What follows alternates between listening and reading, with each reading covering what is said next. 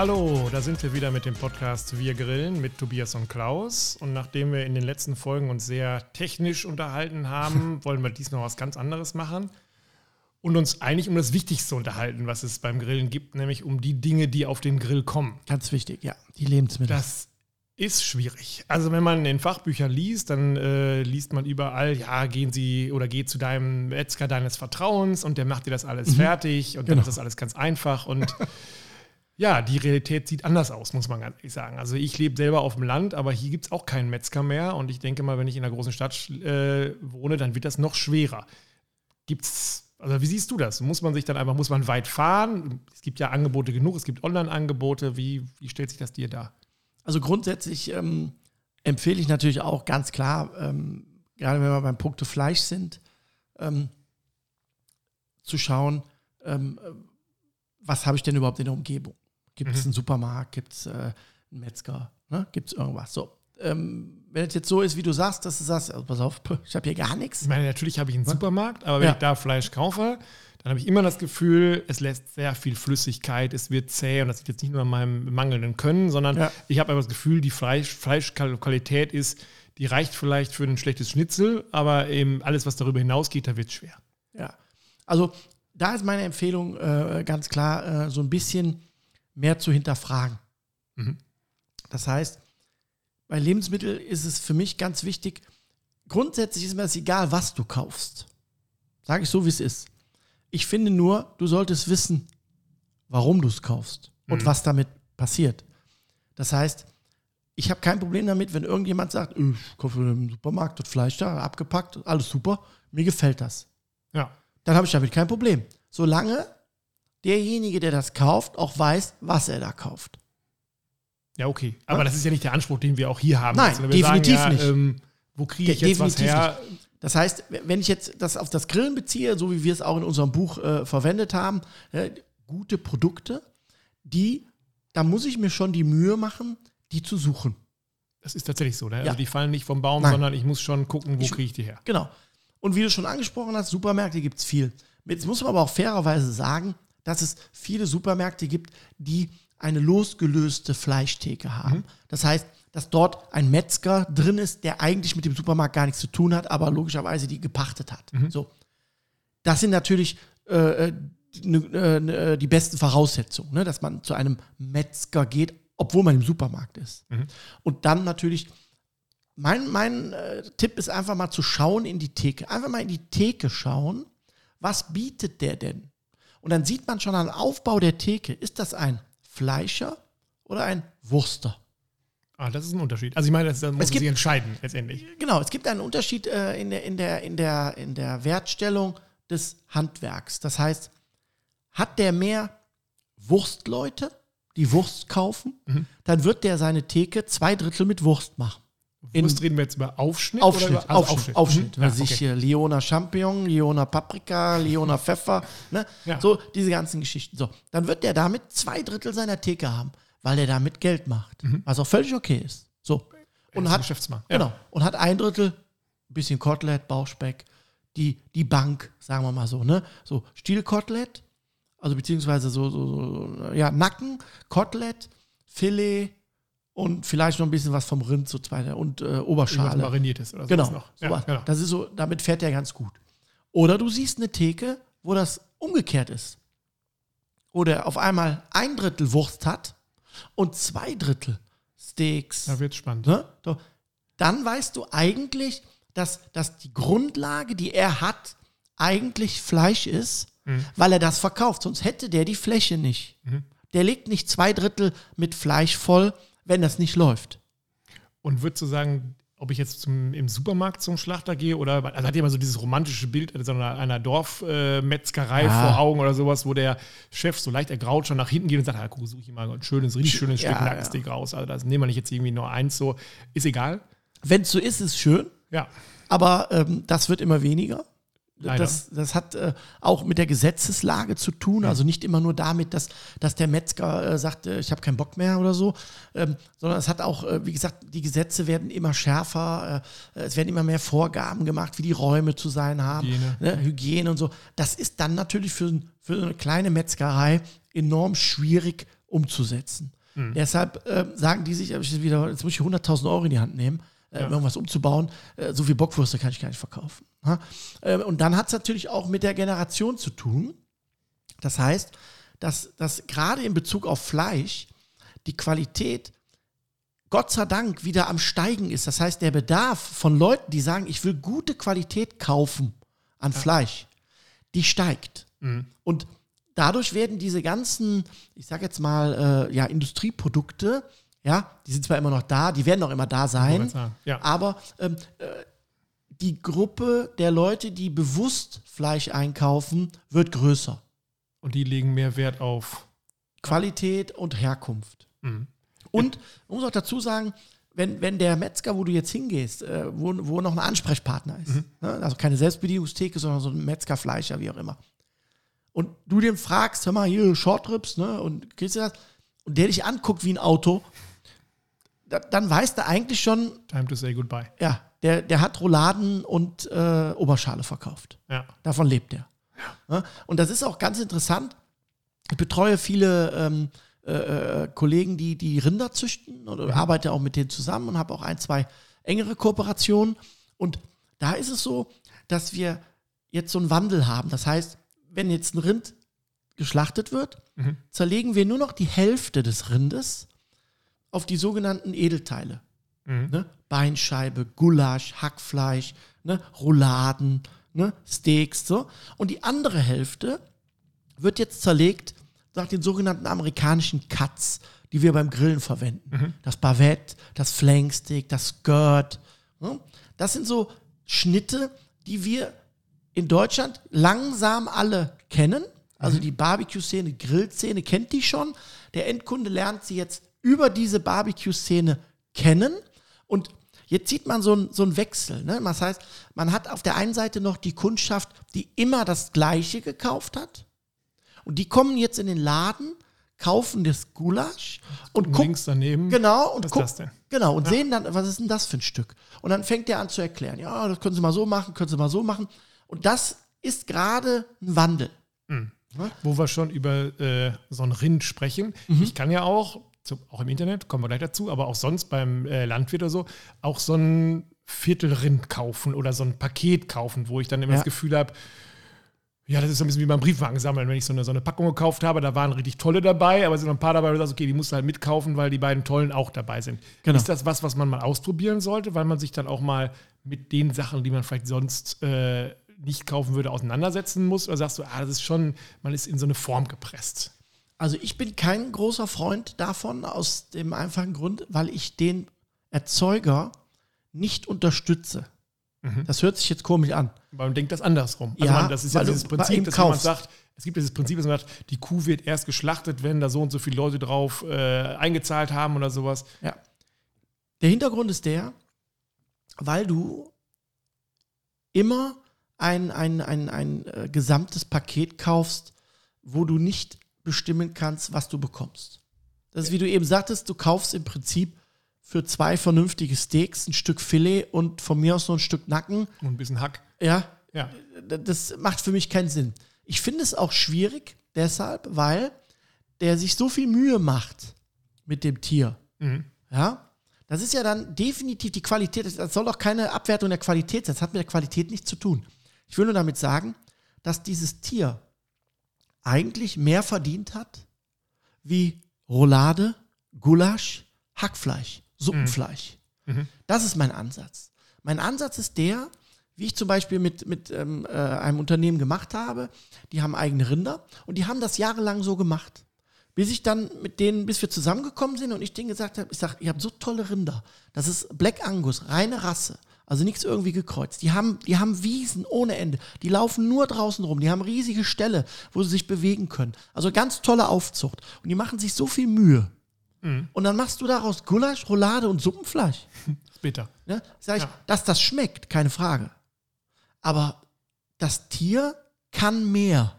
Das heißt, die, die, die, die äh, Ausbeutung, in Anführungsstrichen, die Ausnutzung des Tieres, nachdem es geschlachtet wird, ist ja deutlich höher, wenn ich mehr Cuts oder mehr Fleischstücke dir anbieten kann.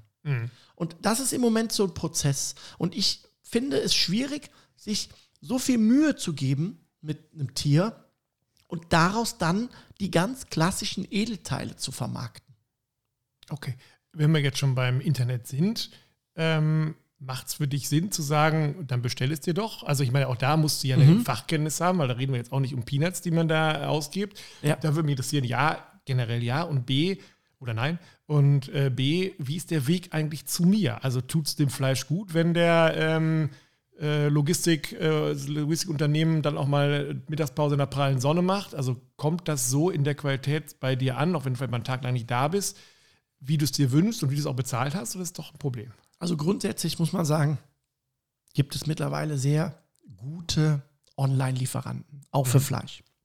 Die machen im Prinzip nichts anderes wie das, was ich eben erklärt habe. Die haben Rinder, die zerlegen die nur anders. Das heißt, sie transportieren für dich als Endkunde eine höhere Wertigkeit.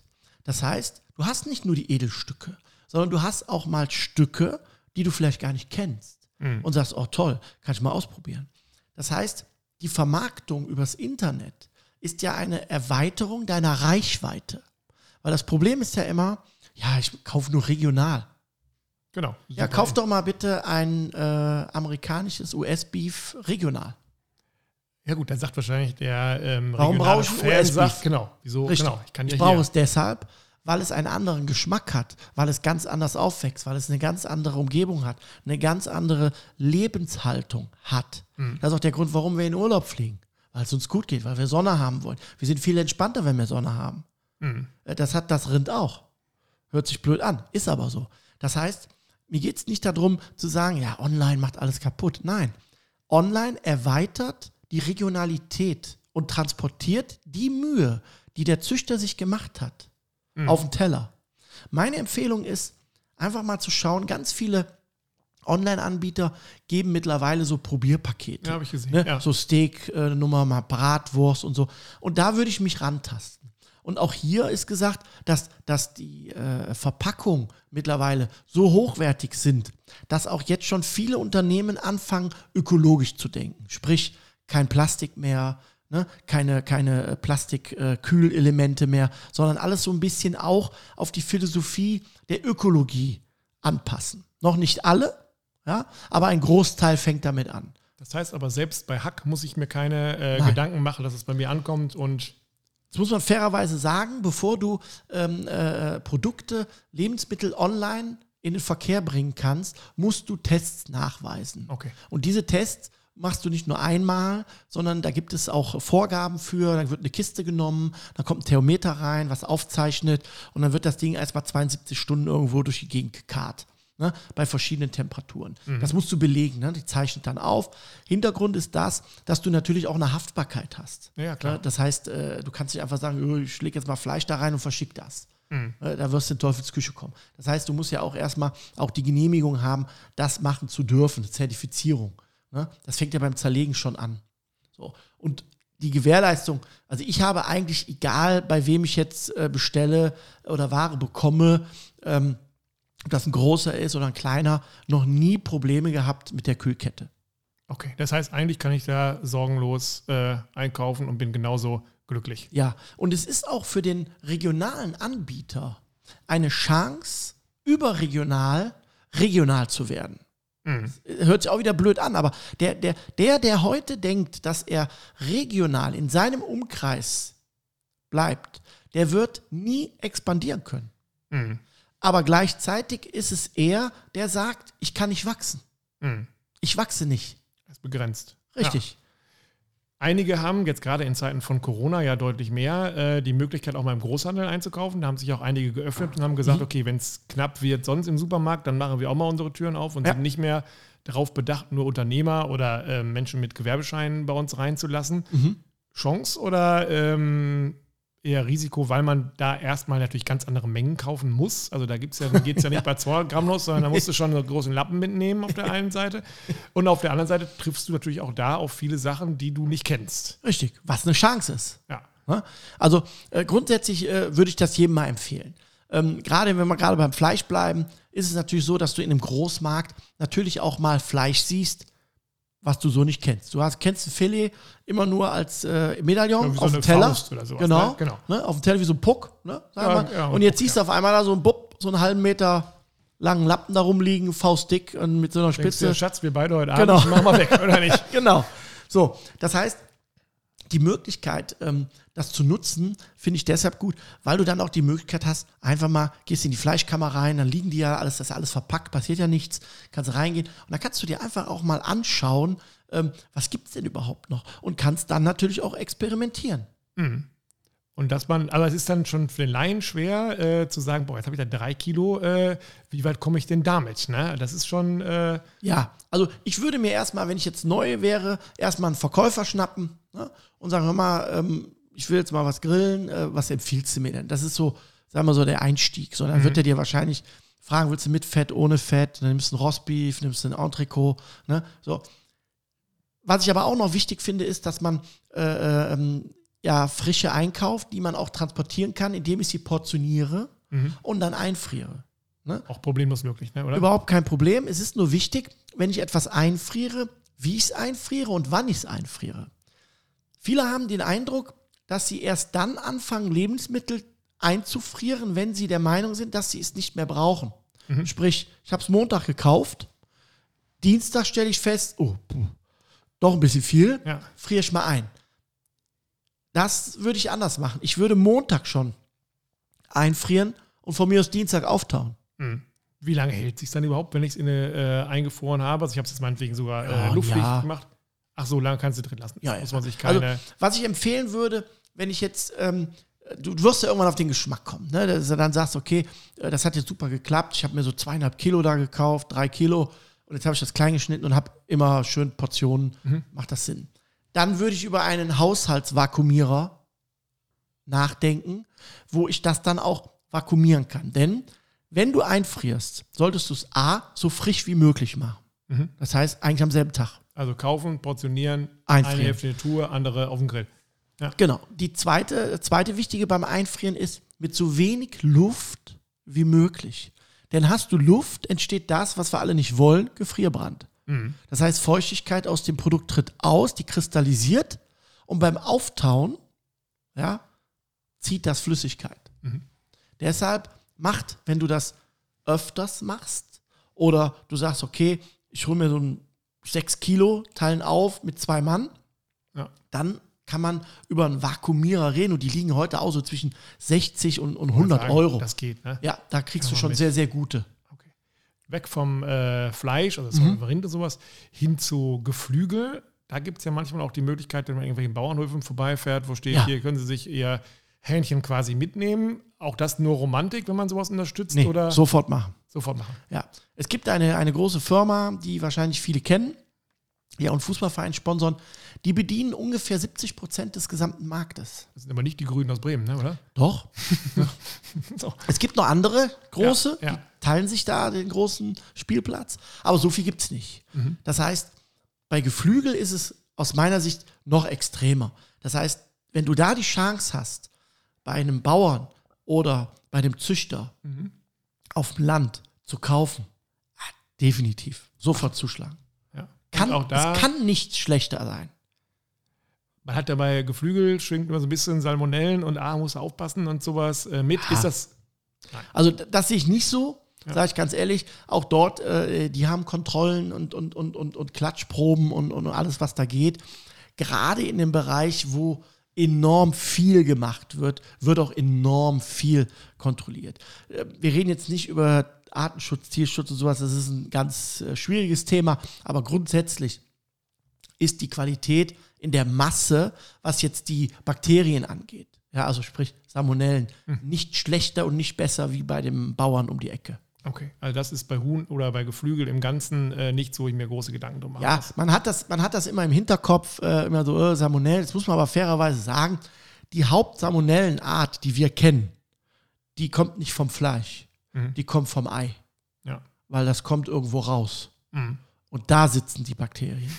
Nett Die- ausgedrückt. Ja. die wir kennen. Äh? Ja. So, das heißt, wenn das Produkt, sprich das Fleisch, was hat, dann ist das egal, ob das vom Bauern um die Ecke kommt oder von einem großen Konzern. Das siehst du nicht, das hast du dann. Okay.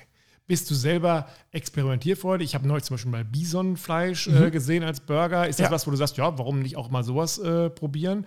Ja, also ich gibt jetzt die wenigsten Sachen, die ich glaube ich nicht kenne, aber äh, Bison ist zum Beispiel ein äh, ernährungsphysiologisch ein sehr hochwertiges Fleisch. Es hat ganz wenig Cholesterin, es ist äh, sehr mineralstofflastig, weil sie halt enorm viel Gras fressen. Ja? Und ähm, es ist halt ein eigener Geschmack. Das ist so ein Misch zwischen Wild und Rind. Das Mhm. Aber muss man- nicht uninteressant, ne? Nein, nein, nein, Also, das muss man mögen. Ne? ja. Meins ist nicht. ne? Aber muss man mögen. Aber es ist ein sehr tolles Fleisch und ähm, äh, es ist auch ein anderer Geschmack. Also empfehlen würde ich auf jeden Fall, wenn man das kann, das zu experimentieren. Muss nur dazu sagen, Bison ist enorm teuer geworden, weil es vor Jahren eine Änderung des, des Einfuhrrechts in die EU gab. Bison war bis dato wild. Und wild ist kein Genussmittel, sondern Bestandsschutz. Ach so. Der Jäger darf äh, wild nur schießen aufgrund des Bestandsschutzes. So. Irgendwann hat dann irgendeiner festgestellt äh, bei der EU, hat sich die Zahlen mal angeguckt, also äh, ein bisschen viel Bison hier, Kanada, Ganz schön viel Norwegen, Bestandsschutz. ne, ja. äh, ganz schön viel und hat das dann eingereicht bei der EU und hat gesagt, hier Leute, das ist Genuss, das reden wir nicht mehr von Bestandsschutz. Und dann war es mal eine ganze Zeit sehr schwierig, überhaupt an Bison dranzukommen. Ne? Mittlerweile hat sich das wieder so ein bisschen normalisiert. Okay. Aber ein tolles Fleisch. Apropos tolles Fleisch, es gibt ja diese Luxusfleischsorten, ob wir jetzt Mhm. über Kobe oder über Wagyu reden. Ist es was, wo du sagst, das sollte man auch mal probiert haben? Da reden wir jetzt ja schon, äh, Kilopreis 50, 60, 100 Euro oder sowas. Oder sagst du, der Hype, der da drauf ist, ich meine, da können ja Leute im Internet, die fallen ja auf die Knie, wenn die sich dieses äh, fett durchzogene, wie Adern äh, Fleisch angucken.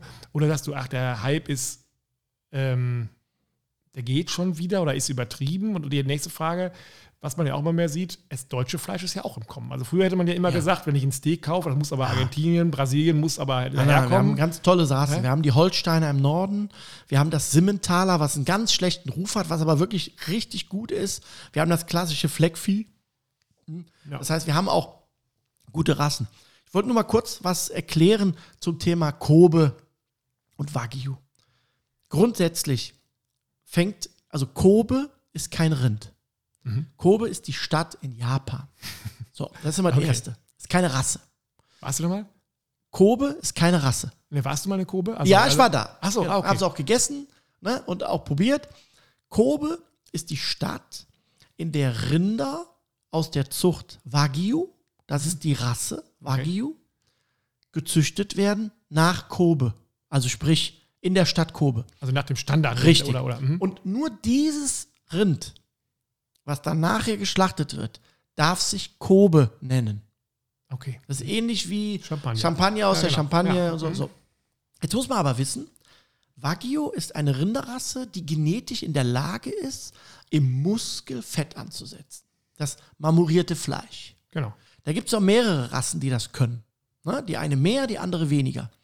Und das kannst du nicht züchten. Das ist genetisch veranlagt. Das heißt, du kannst also jetzt nicht sagen, ich habe hier, äh, äh, was ich, ein Fleckvieh, die züchte ich jetzt so, dass die so viel intramuskuläres Fett ansetzt wie Wagyu. Das wirst du nicht hinkriegen. Das kann nur diese Rasse. So. Und dann geht der Japaner hin mit Tradition und Zucht und übermästet das Rind. Ach so, also man hat ja so ein bisschen diese Vorstellung, dass die auch, äh, was gesagt, eichelfressend irgendwie oder Nein, über nein, den nein. riesigen äh, Wiesen Diese- langlaufen oder sowas. Diese Tiere ähm, werden dazu genötigt, so viel zu essen, dass sie dieses enorme Fett ansetzen. Okay. Wenn du dir mal Bilder anschaust im Netz, wie ein Bulle aussieht, der kurz vor der Schlachtung ist, der kann sich kaum bewegen. Dann gibt es natürlich auch noch mal den Hintergrund äh, der Tradition, mit, wenn die mit Sake eingerieben, Oder dann, Buttermilch oder äh, so. Buttermilch, Ja, dann ja. werden die massiert. Das alleine führt natürlich auch dazu, dass das Fett gefördert wird durch den Stoffwechsel. Mhm. Die bewegen sich ja kaum. So, das ist aber für die Japaner ist das völlig normal. Mhm. Das ist ähnlich wie Gänsestoffleber. Ja. Ne? Ist für Frankreich völlig normal, für uns völlig unabgängig. Geht gar nicht. So. Und so ähnlich ist das mit Kobe. Und jetzt kommt noch hinzu, dass der Japaner das Kobe-Fleisch nicht so isst, wie wir es tun. Du siehst es auch in ganz vielen äh, Instagram-Stories oder sonstiges, wo die das Fleisch Pfanne, grillen, umdrehen, aufschneiden. Genau. Das wirst du in Japan nicht sehen. In Japan wird das Kobe-Fleisch so dünn wie möglich geschnitten, wird eingerollt und wird nur erwärmt. Ah, die grillen es gar nicht. Nein, es wird nur erwärmt. Und dann wird es im Prinzip in eine Suppe, in eine Bowl, ne, so reingemacht. Gegrillt, so wie wir das kennen, macht der Japaner nicht. Also nicht mit dem Kobe. Also das heißt, der liegt, bei uns sind die Leute ja so, dass sie sagen, ich kann mir 300 Gramm äh, leisten oder was, knallen das auf den Grill, schneiden das auf und sagen, mm, aber ich habe Genau. also glaube ich so den richtigen, warte mal gerade. Ah, neuer Tool, nochmal. Ah, Genau so. extra nur für dich. Genau. Ähm, Den habe ich dann, äh, das machen die gar nicht. Nein. Und man muss auch dazu sagen, dass die Asiaten einen anderen Stoffwechsel haben äh, und das auch sehr gut verarbeiten können. Und ähm, ich hatte festgestellt, ähm, ich habe das natürlich dann recht viel gegessen und auch probiert und verschiedene Schnitte, dass ähm, ja der Gang zur Keramik äh, deutlich öfters da war, ja, als ich kannte. Aber alles gefragt, wenn du jetzt vor so einem Rind stehst und du siehst, also du bist ja auch jetzt auf der einen Seite isst du das Fleisch, auf der anderen Seite hast du ja auch den Anspruch oder du, du vermittelst ja auch, dass du genau weißt, da ist ein Produkt dir gegenüber, dem du das Bestmögliche geben willst, wenn es fertig ist. Ähm, wenn du da jetzt so, ein- so ein Rind siehst, was wirklich deutlich zu dick ist, wo das Gefühl Ja. hast, der ist jetzt wirklich, der steht nur noch da, um fetter zu werden. Ja. Schmeckt es dann noch? Also ich brauche es nicht. Es ist mit Sicherheit ähm, äh, für jemanden, der die Erfahrung mal machen will, ganz hilfreich. Und es ist auch in der Erfahrung so, ich habe schon viele äh, Steak-Tastings in meinen Kursen und so, ähm, wo ich dann auch Kobe bestelle. Jetzt muss man auch dazu sagen, es gibt erst seit ein paar Jahren die Ausfuhr von Kobe in andere Länder. Das war bis dato völlig untersagt. Ja, vom Kultusministerium in Japan keine Ausfuhr, nur Kobe. Ist jetzt seit ein paar Jahren nicht mehr so. Das heißt, es gibt zwei zertifizierte Händler, die original Kobe von zwei Züchtern vertreiben dürfen. Also auch nur bestimmte Mengen, die Ja. die kriegen. Dadurch hast du die Möglichkeit, hier in Europa original Kobe zu essen. Alles andere ist Wagyu. Gibt's, aber das heißt, wo Kobe draufsteht, wie man Ist so auch schön Kobe sagen drin. ist auch Kobe drin. Es gab mal eine, einen, eine Supermarktkette, ja, die hat zu Weihnachten original Kobe gekauft. Das war eine Werbeaktion, die man mit Japan geschlossen hat, um so ein bisschen diese äh, Tourismus äh, ein bisschen anzukurbeln als Marketing. Und du wirst lachen, diese äh, Supermarktkette hatte über Weihnachten an einem Tag ausverkauft. Über was reden wir da bei Kobe? Über Kilo? 800 Euro das Kilo. 800 Euro das Kilo. Ja, die waren ausverkauft. Ja, gut, weil die Leute gesagt haben, wenn schon, denn schon, wenn ich es mal kriege. Genau. Zurück zu den Deutschen. Ähm, Ich nehme das auch so wahr, dass es irgendwie die Leute doch jetzt mehr Interesse haben, zu sagen, es muss vielleicht gar nicht aus äh, Argentinien oder Brasilien kommen. Nein. Ähm, wie schafft man es trotzdem, dem Ganzen so ein bisschen mehr Schwung zu bringen und zu sagen, man probiert doch mal was Deutsches, es muss nicht immer äh, von weit, weit herkommen? Also grundsätzlich muss man sagen, dass, dass die Metzgereien, die auch online versenden, ne, auch kleinere Metzgereien, eigentlich in ihrem Umfeld auch eigene Rinder beziehungsweise Partner haben, mit denen sie zusammenarbeiten. Und wir haben eine gute, wir haben gute deutsche Rassen. Wie ich eben schon angesprochen habe, die Simmentaler, das ist eine Doppelnutztierrasse von früher. Das ist einer der wenigen Rassen, die nicht nur zum Fleisch leben. Alle anderen Rassen leben nur für Fleisch. Ja. Und die Milch auch, oder was? Oder, oder? Die Simmentaler macht beides. Okay. Ja, das heißt, das ist im Prinzip aus der äh, Geschichte her eine sogenannte Doppelnutzung. Ne? Man hat erst mit dem Tier gearbeitet, dann die weiblichen Kühe haben Milch gegeben und gekalbt und anschließend wurden sie dann logischerweise ne, gegessen. So, ähm, das haben ganz wenige Rassen. So, die Simmentaler eine deutsche Rasse, das ist so eine Rasse. Hat ein bisschen gelitten, weil ein großes äh, Fastfood-Unternehmen mit einem goldenen M das in seine Burger macht. Ach so. Und da hat man das Gefühl, gehabt, das ist dann doch eher. Richtig, aber unterm Strich ist das eine ganz tolle Rasse und auch ein tolles Fleisch. Genauso wie die Holsteiner oder das Fleckvieh. Mittlerweile gibt es gute deutsche Rassen. Viel wichtiger finde ich auch hier, wie eingangs schon angesprochen, dass man nicht diese Klassiker, nur die Edelteile vermarktet, sondern im Prinzip, so wie man es früher gemacht hat, die Oma, das ganze Tier. Mhm. Ne? Das finde ich wichtig. Wenn man sich jetzt mehr damit auseinandersetzt, dann landet man irgendwann auch, oder mit dem ganzen Thema Tierwohl, Hormone und und, landet man irgendwo auch beim Wild. Irgendwann hat man Ja. das Gefühl, dann hat man in seiner Bekanntschaft, es machen immer mehr Leute einen Yachtschein Ja. und man hat irgendwann in seiner Bekanntschaft, Freundschaft jemanden, der sagt, ich schieß auch und ich habe hier irgendwie mal äh, einen Rehrücken oder was auch immer für dich. Ist auch das ein bisschen Romantik, dass man sagt, naja, das ist vielleicht das bessere Fleisch, weil es einfach direkt äh, aus der Natur kommt? Äh, oder sagst du, nee, das ist schon etwas, da ist was dran, da ist nichts dran? Also grundsätzlich ist da immer was dran, weil Wild ja, wie eben schon gesagt, eigentlich nur geschossen wird, um den Bestand zu schützen. Das heißt, es gibt gewisse Zeiten, wo es nach der Brunft im Prinzip eine Überproduktion gibt. So. Der muss natürlich der Förster Herr werden der Lage und ist dann verpflichtet, logischerweise zu schießen. Das ist der normale klassische Weg. Das Wild ist aber grundsätzlich ganz anderes Fleisch, wie jetzt ein klassisches gezüchtetes Fleisch. Deshalb schmeckt es ja auch so. Es schmeckt ja sehr nussig, äh, ähm, äh, ein bisschen, ich sag jetzt mal, süßlich. Ne? Ähm, wenn man das mag, ja, ist das definitiv eine Alternative und es wird auch immer mehr in, in den Grillbereich mit eingebaut. Es gibt Wildbratwürste, Wildburger. Es gibt auch natürlich vom Wild Teilstücke, die ähnlich sind wie beim Rind. Es gibt auch ein, ein, ein Porterhaus von einem Wildschwein. Wobei, wenn ich jetzt so Wildburger oder Wildbratwurst, was ist denn dann eigentlich drin? Also ist es dann die Wildsau, die da drin ist, oder ist es eher der Hase oder was ist das eigentlich? Also es gibt, es gibt gewisse äh, äh, Vorgaben vom Gesetzgeber, die, die, die erlauben, natürlich in einer Wildbratwurst einen gewissen Anteil nicht wild zu da verarbeiten. habe ich wenn ich Pech habe auch noch. Das heißt Pech. Also wenn da ein Schwein drin ist, dann ist da noch ein Schwein. ja. Okay. Es gab mal früher, äh, so zu meiner Lehrzeit, ähm, Wildgulasch.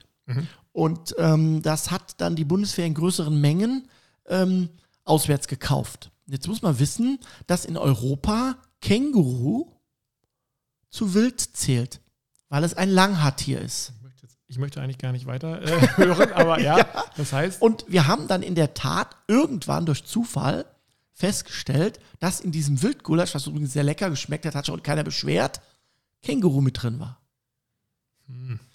Haben es dann nicht mehr gekauft, aber es war jetzt auch nicht irgendwie eklig oder sonstiges. Es war halt nur, weil keiner wusste, wie Ganz die Bezeichnungen Ja, sind. genau. Ja, und dann haben wir festgestellt, aha, es gibt einen Unterschied zwischen der Bezeichnung Wildgulasch und Edelwildgulasch. das Edel macht's gut. Beim Edel ist die Gesetzeskennzeichnungspflicht ausgeschrieben. Das heißt, du musst benennen, welche Edelteile vom Wild da drin sind.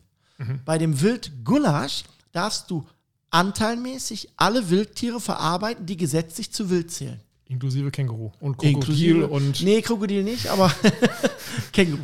Känguru.